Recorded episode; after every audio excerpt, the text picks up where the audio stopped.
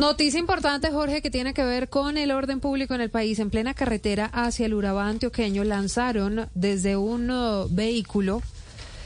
el cadáver de alias Siopa. Siopas, segundo cabecilla del clan del Golfo y quien estaba, entre otras cosas, en desacuerdo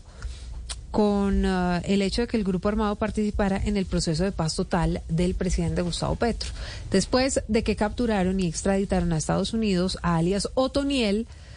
alias Siopas fue uno de los uh, tres herederos, Dubana, del jefe máximo del clan del Golfo.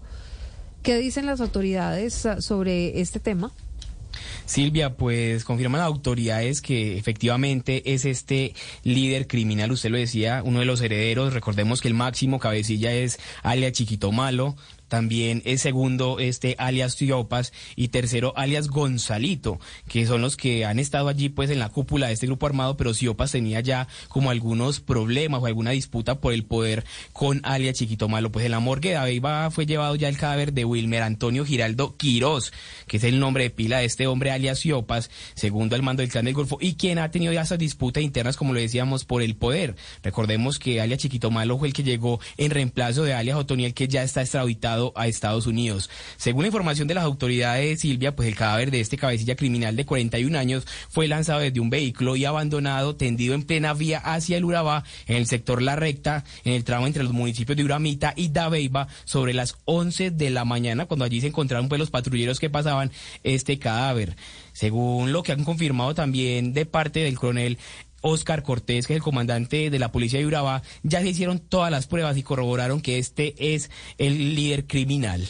se ha encontrado un cuerpo a quien se le tomaron las impresiones dactilares y además de eso se han verificado técnico-científicamente a través del sistema AVIS, impresión biométrica. Como resultado de esta prueba hemos encontrado el cuerpo de Wilmar Antonio Giraldo Quirós, alias Siopas, segundo cabecilla de las AGC en Colombia. Pues hay que decir entonces que alias Siopas había viajado hace unos 15 días al departamento de Chocó para reunirse con integrantes del mismo clan del Golfo y desde entonces desapareció, sin embargo no se sabía nada de su cuerpo ni tampoco de su paradero hasta ahora, pero según el reporte preliminar que indica que alias Iopia fue torturado durante varios días y luego recibió 12 impactos de bala, pues encontraron cinco heridas en la cabeza y otras en el cuerpo, pero también hay que decir que tenía, eh, le faltaban algunos dientes y también tenía una herida muy grave en el ojo. Como usted lo decía entonces Silvia, para terminar, pues ya es conocido que alias Iopas tenía roces con el máximo jefe del clan del Golfo, alias Chiquito Malo, pues ambos se disputaban el mando cuando fue capturado y extraditado